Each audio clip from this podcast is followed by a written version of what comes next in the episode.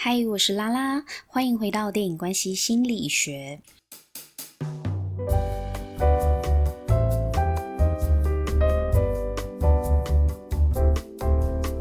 今天我们一样要来分享日剧《B.G. 搏命保镖》，因为呃这一季呢，就是我看的是第一季。第二季我还没有看，在第一季里面呢，有一个小故事非常的打动我，我想要跟大家分享一下哦。第一季里面，木村拓哉他曾经在六年前呢保护一个足球明星，叫做纯也。可是因为六年前呢、啊，他们在机场的时候，眼看着一对小男孩跟小女孩就要被机场天花板落下的钢筋砸死，那木村拓哉当时选择奋不顾身先去救小孩，就来不及救这个足球明星纯野，导致纯野呢被钢筋砸伤脚踝，就退出了球坛，不再踢球了。哇，这真的很两难呢。因为救小孩的那一刻啊，木村他不是保镖的身份，他是个人意念去做这件事，所以他内疚了六年，因为他觉得自己失职，没有保护好客户。那没想到呢，他多年以后重回保镖工作，某一个 case 的客户就是当年的足球明星纯野。那六年后他们再次重逢嘛。木村就慎重的跟纯野道歉，因为六年前的失误害他受伤，他非常的自责。这次的任务里呢，纯也因为当年对木村怀恨在心而设局想要设计木村，没想到呢，纯也自己反被黑道设计，黑道想要栽赃嫁祸给他。木村为了要保护纯也，他不惜被黑道当肉球打，打趴在地上也不还手。纯也看到木村这份真诚呢，化解多年以来对他的心结。最后，从事非法勾当的纯野也被警察抓走了。在临走之前，本来很恨木村的他，终于坦诚地对木村说：“其实当年你去救小孩子，你并没有做错。”我不是因为脚受伤而不踢球，而是因为我害怕在国外失败，表现不好，所以我是败给了我的恐惧。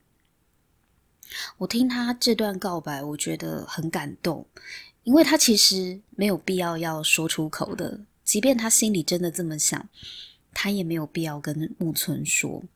可是他看得出来，木村拓哉心里非常的内疚，而且他们。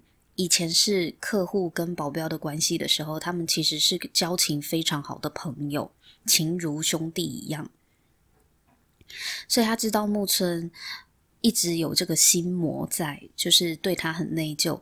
那他选择要释放木村的内疚，我觉得他这一番话才是让木村真正的解脱。那我觉得这一番话呢，很感动的原因是。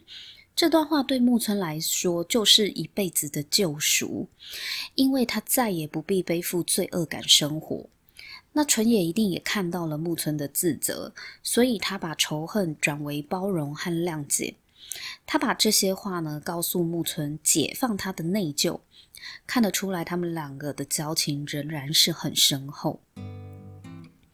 我也想要跟大家分享一个小故事。有某一次呢，我跟我的好朋友中午有约吃饭，在当天早上，我我们都还没有出门呢，但是在当天早上，他就告诉我他今天没有办法赴约。原本我还很期待见面，要跟他分享事情，我其实已经默默的在准备了。那这种突然被放鸟的感觉，我真的很难受。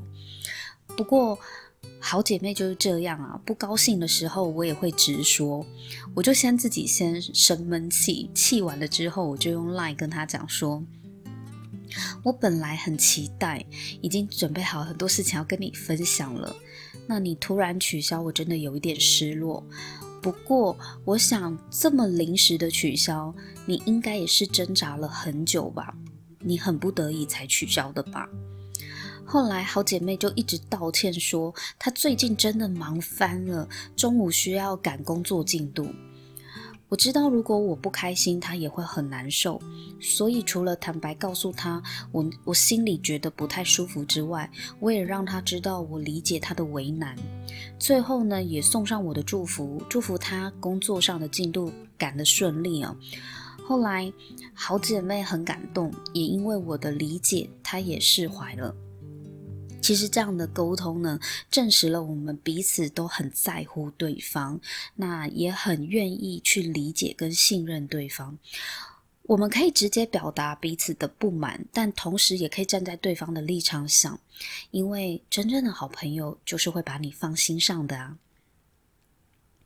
当我们做错事啊，跟别人道歉很容易，对不起三个字要说出口也不难。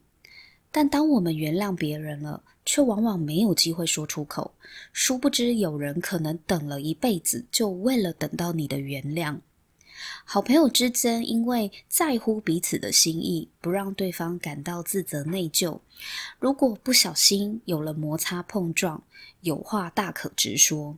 但是如果心里真的放下，那就是放下了，大家也不用往心里去。这是我看这一段呢，最主要的感触。